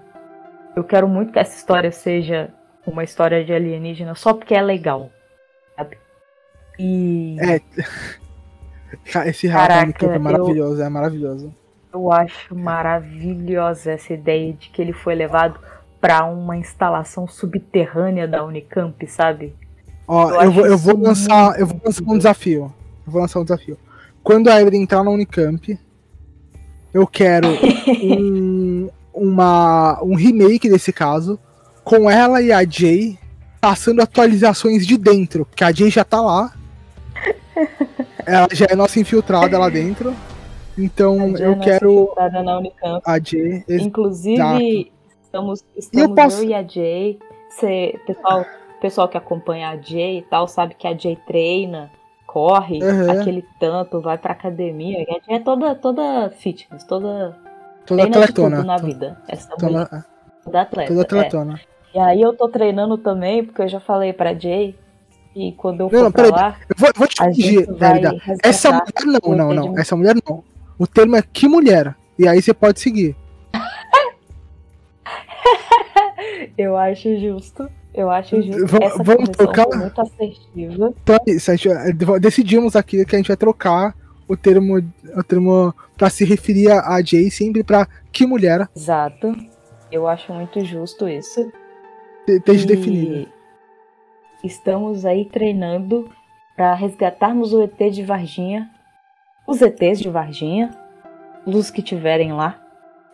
E a gente tá treinando. E devolver pra terra deles, né? Que Varginha. A gente vai soltar eles em Varginha? soltar eles em Varginha, com certeza. Porque o ET de Varginha, né? Ele é de Varginha, exatamente. e aí a gente tá treinando para poder fugir dos guardas da Unicamp. E é isso. Ó, vamos fazer uma parada que é o seguinte, ó. É... Vai ser um, um crossover do Uma Dose de Crime hum. com contatos estranhos. Então vai ser uma dose de contatos. Caralho. Que, que eu acho que é um nome muito bom. Pro dia que vocês cometerem um crime de roubar os ETs. Que é um crime ufológico. Um cara Você não tá roubando ETs. Ufológico. Meu Deus. Jay, por favor, vamos. Exatamente. É então, esse, esse, é nosso plano. É bom que eu tô comprometendo a Jay ao vivo e ela nem tá aqui pra se defender, sabe? Mas vingança, vingança que ela veio aqui de convidada e resolveu ficar me zoando. Não, mas tá certa ela. Ei. Você vai falar que a Jay tá errada? Não, jamais. Então. É... Mas é isso, eu quero atualizações do caso quando a Elida for pra, pra Unicamp. Então a gente vai refazer esse caso aqui com atualizações. Vai ser ET de Varginha Real. Aliás, o nome vai ser o ET da Unicamp. O nome vai ser Entrevista com o ET de Varginha. Não, entrevista com o ET de, da Unicamp. Pra não repetir o nome. E aí a gente faz uma paradinha. Caraca, que maravilhoso. Então, acho que é isso, né? Acho que é isso. É isso, é isso. É, galera, eu espero que vocês tenham gostado desse caos. É isso. Sempre que eu entro em algum projeto, eu dou uma tumultuada. Mas eu realmente espero que vocês tenham gostado. Eu gostei demais. É um caso. É um caso que na época me assustou bastante. E depois disso, né? Porque ele foi um caso tão emblemático que ele foi relembrado várias vezes. Sempre que um caso ufológico acontecia, esse o caso de, do, do T de Varginha ele era relembrado, né? Então é, era meio que um trauma na minha infância. Eu realmente tinha medo. Do, no, no, no episódio do Chupacabra eu vou falar melhor sobre, sobre tudo que aconteceu. Porque eu lembro de eu virando a, a madrugada, olhando para olhando pela janela, tentando ver coisas e tal, e tipo, ouvindo relato, acompanhando meio que ao vivo é, na época do, do Chupacabra. Então, é, são alguns casos que são muito emblemáticos para mim. Eu já falei isso no, em episódios lá de numa dose de crime, é, de, um, de um caso específico. Agora aqui, nesse caso de Varginha. E, e é isso. É isso. A gente vai começar a produzir mais para vocês. Esse é o, o episódio da segunda semana consecutiva que estamos lançando. Semana que vem tem mais. Então, quando vocês estiverem ouvindo este episódio, é, eu já me comprometo a no dia seguinte. Então, se você está ouvindo esse episódio é, no dia de lançamento, no dia seguinte já vai ter uma, uma pílula para vocês aí, um, um caos estranhos que eu já tenho gravado há um tempo, que era para ter lançado já, que é sobre o locutor do Teatro Municipal de Santos, que é um locutor fantasma ali que continua assombrando o ambiente e se comunica através dos rádios. É bem, bem da, da hora a história. É, eu já gravei ele, então eu vou lançar esse episódio aqui primeiro e logo em seguida eu lanço esse para vocês. É, semana que vem tem é, Café da Meia-Noite pra gente completar a trilogia aqui e, e vai ter também é, dicas de narrador, se você gosta de RPG, dicas de narrador com Miguel Beholder lá do Capa Cósmica. Então se prepare aí. Eu já, eu já tinha convidado ele, ele já tinha aceitado. Agora eu só vou conversar com ele para marcar a data. Mas eu já tinha intimado ele, ele falou que super topava. Então é isso aí. É, vamos ter é, dicas de narrador com um narrador de RPG incrível que também é um escritor de aventuras profissional de RPG. Ele é um, na verdade, eu me expressei mal, ele é um escritor profissional de aventuras de RPG. Então, se você quiser encomendar uma aventura submedida para ele, você pode entrar em contato lá, venha cola aqui no dia para ouvir, no dia de lançamento, pega todos os detalhes e vocês vão conhecer um pouco dessa pessoa que é maravilhosa. Mas é isso aí, galera. Vamos para os jabazinhos rapidinho. Segura aí mais um pouquinho, que são jabazinhos importantíssimos para vocês que gostam do, do meu trabalho e da Ellie daqui. Então, é, vamos lá, Elida. Jabazinhos. Jabazinhos geral ou jabazinho meu? Eu não sei, eu tô perdido. Jabazinhos seus. Faça seus jabazinhos. Meu jabazinho é pra vocês escutar Estranho Cast. Vocês já estão escutando Estranho Cast, eu tô feliz. Não é só isso não. Contratem a Elida para editar o seu podcast. Se você quer começar um podcast, ó, dica aqui, hein? Se você quer começar um podcast e precisa de uma edição maneira, uma edição pro, a Elida é uma editora excelente. Ela edita os episódios aqui. É, pelo menos metade deles ela que tá produzindo é, e editando. Então, é, normalmente você encontra por aí alguns editores que só fazem a parte de edição e decupagem e tal, ou separam esse tipo de coisa. A Elida, ela entende você que quer ser um podcaster ou você podcaster como produtora de conteúdo porque ela produz. Então ela tá diretamente dentro da construção de um podcast e é uma excelente é uma excelente editora. Então é, contratem contratem ela. É, eu garanto aqui, eu garanto que vai dar bom pro seu podcast. É... Eu achei fofinho.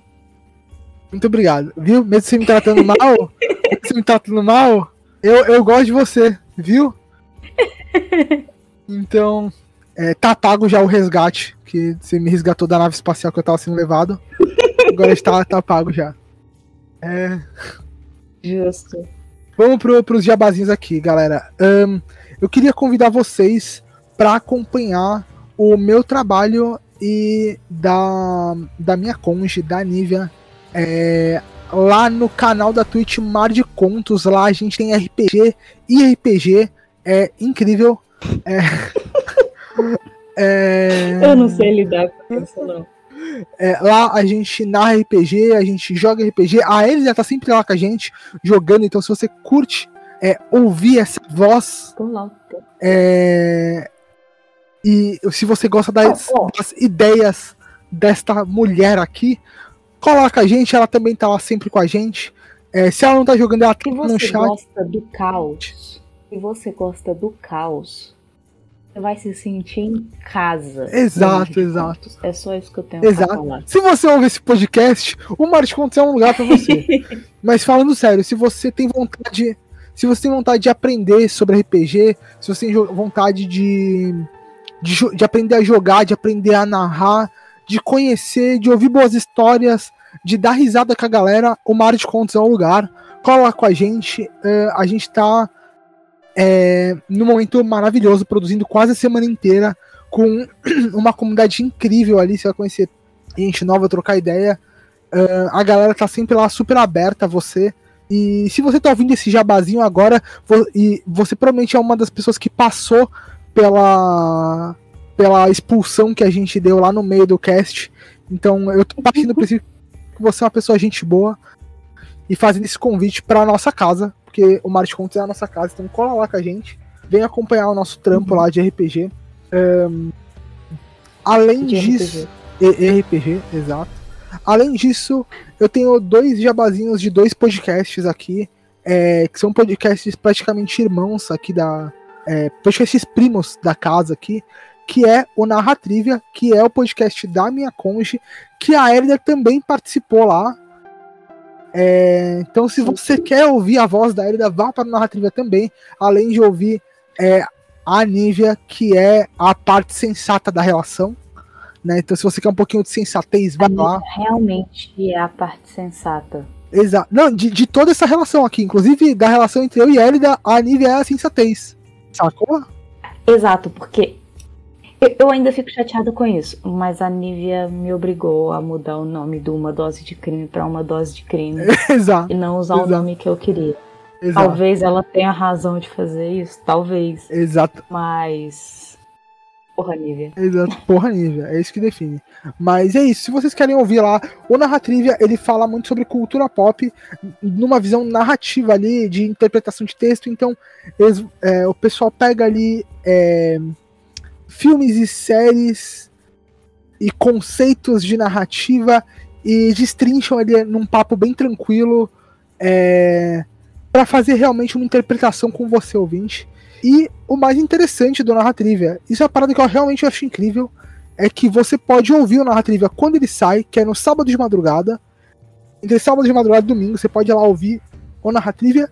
E na quarta-feira você pode correr lá no Mar de Contos, que eu fiz de jabazinho antes twitch.tv barra Mar de Conto. Você pode colar lá na quarta-feira à noite, entre 10 e 11 horas, e trocar uma ideia ao vivo com a Nívia e com quem participou do cast.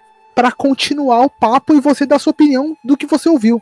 Tipo, cara, não é maravilhoso? Sim. Não, não, se não é maravilhoso, se não é o melhor link que você pode ter com um podcaster, eu não sei o que, que é. Sério, eu, eu. Sério. Depois disso é só um rolê, tá ligado? e ali é o caminho, tá ligado? Se você quer um rolê em algum momento, ali é o lugar de fazer amizade. Então, você pode ouvir no fim de semana, ali, começando da sua semana, ou na Trivia, e depois colar na quarta-feira é, para bater um papo com a galera ao vivo em live ali, entre 10 e 11 horas da noite. Então, até se você trabalha ali, se você é, estuda e tá chegando em casa tarde, você consegue chegar e pegar o, o papo rolando. Então, é isso aí. E o outro podcast que eu queria fazer o jabazinho é um podcast meu em paralelo aqui, que é o lugar onde você vai me ouvir falando um pouco mais sério. É um projeto chamado Cultos e Crenças. Ele vai sair aqui no feed do Estranhocast também, para você que já é ouvinte. Mas eu gostaria que você divulgasse o feed paralelo, que é o feed do Cultos e Crenças, e que você divulgasse nosso canal no YouTube, porque a ideia é que a gente divulgue para o máximo de plataformas e o máximo de lugares possíveis a ideia de bater um papo com pessoas que vivem religiões e crenças e, e diferentes, vivem fés diferentes da nossa. Independente se você tem fé ou não, é, essa expressão cultural, né? Expressão cultural de outras religiões, de outras crenças, que deve ser mantida, uhum. deve ser divulgada é, sem preconceito. É, e eu achei, achei importante começar esse projeto agora, porque a gente vive num período de tanta intolerância religiosa, sabe? É, eu queria lembrar todo mundo que a gente vive num estado laico, em um estado culto, é, é, é num país culturalmente riquíssimo. Então, o culto e crenças está aí para para ser mais uma mais um espaço onde a gente possa conversar e eu como leigo, de verdade, eu como leigo, vou estar tá batendo um papo com a galera que vivencia essas fés, é, que vivencia essas religiões, essas crenças no dia a dia e aí eu vou estar tá fazendo papel de orelha ali, eu vou estar tá ali como você ouvinte, é, fazendo as perguntas que você imagina que você quer, para a gente tentar é, entender um pouco como funciona essa, essa religião, essa fé, para que a gente desconstrua o nosso preconceito junto. Porque preconceito é você julgar algo antes de conhecer. Então vamos derrubar isso juntos. Cola lá no Cultos e Crenças. E se você já é uma pessoa desconstruidora, é, tudo bem, divulga ele. E, o mais importante, divulga ele no YouTube. Porque a gente já tá com o nosso canal no YouTube, Cultos e Crenças. É, a gente tá com o nosso teaser lá. A primeira temporada a gente vai falar sobre bruxaria com bruxas, pessoas que vivem a bruxaria. Então vão ser cinco, tempora é, cinco episódios nessa primeira temporada. Vai sair um por semana. O primeiro, a, o primeiro episódio sai na semana que sair esse cast aqui. Então você já vai poder procurar lá, você já vai ter ouvido aqui no, no nosso próprio feed. É, mas vai, corre no YouTube, pega o link e manda no zap para aquele seu familiar que curte religião, que curte. É, se interessa um pouquinho, sabe? Sobre, sobre cultura, sobre religião e tal. E vai que ele, ele curte, saca? Vai que abre um pouco a cabeça dele para entender o que é bruxaria. A segunda temporada eu já vou dar um spoiler para você aí, que é o 22 Trancast. Então, exclusivo para você, eu não tenho comentado. Mas a segunda temporada vai ser sobre Umbanda. Então, eu tô conversando sobre Umbandas, né? Porque são várias. Eu tô conversando com alguns pais de santo é, e algumas pessoas que vivenciam é, de dentro a religião pra gente bater um papo e começar as gravações já agora para vocês. Então, cola lá, Cultos e Crenças, divulga no zap, assina o nosso feed paralelo, assina, é, ouve aqui no Estranhocast também, uh, que vai sair, vai ser um episódio extra para vocês. E é isso aí, esses foram os meus jabazinhos. Segue a gente nas redes sociais, EstranhoCast em todas elas, ou estranho.cast no, no Instagram, se eu não me engano, tá? Estranho.cast. Sim. É, é estranho.cast uhum. no Instagram e estranhocast no Twinto. No Twinto, exatamente. Cola lá, segue a gente. A Elida cuida do Twinto e eu cuido do. Cuido do Twinto, porque falar Twinto é mais legal e eu preferi ficar com ele para mim. É verdade, falar Twinto é mais legal. Então, segue a gente lá no Twinto. a Elida cuida do Twinto. E segue a gente no Instagram. Eu tô lá sempre. Se quiser mandar mensagem pra gente, pode mandar lá por por DM no Instagram ou no Twitter. A gente vai estar sempre res respondendo. E, e vamos fazer uma paradinha. É, se você está ouvindo esse cast aqui, se você está ouvindo este cast, manda pra gente relatos é, de ufologia que você passou, algum avistamento de OVNI, ou que algum familiar seu passou. Você pode ocultar seu nome e tal. Manda pra gente lá no por DM, entre em contato com a gente, na verdade, porque a gente vai falar com você, porque a gente tá buscando relatos da galera para fazer um apanhadão. Isso. Então, é, aí manda mensagem pra gente no, no Twitter ou no Instagram. A gente vai responder rapidinho ali. E aí a gente define como você quer, se você quer se manter anônimo, se você quer mandar um áudio, se você quer escrever o relato, se você quiser editar o relato pra gente, a gente dá um jeitinho aí é, do seu relato ir pro ar com a gente. Então vai ser bem bacana. Tô curtindo essa, essa ideia de interação. E já vai sair um, um episódio de Café da Meia-Noite e de contatos estranhos com relatos dos é, seguidores lá do Mar de Contos. Então tem o nosso grupo do WhatsApp. Eu vou mandar mensagem lá no grupo pedindo pra galera mandar relatos pra gente. É, mandar por áudio, mandar por escrito ali, fazer um apanhadão e já vou trazer aqui para vocês, ouvintes. E aí vocês já vão ter uma ideia do que a gente tá querendo pra vocês colarem lá e começarem a mandar. Mas se você tá ouvindo esse episódio, não se acanhe, cola lá, manda mensagem pra gente, a gente vai batendo um papo. Valeu? A gente é legal. A gente, a gente é, legal. é, legal. Exato, exato. Pelo menos eu sou legal, né? O Lucas é foda. É verdade. Mas a gente tem uma média boa, então tá valendo. então tá. É, tem o Flávio pra desequilibrar positivamente também. Tem, então, tem, tem o Flávio. Exatamente. Então tô, tô na vantagem, tá tudo certo. É, é isso aí, galera. Brigadão se você ouviu até aqui. É, espalha a palavra, divulga que o Streamcast tá de volta para todo mundo e Bora que bora, galera. Valeu e falou. Falou.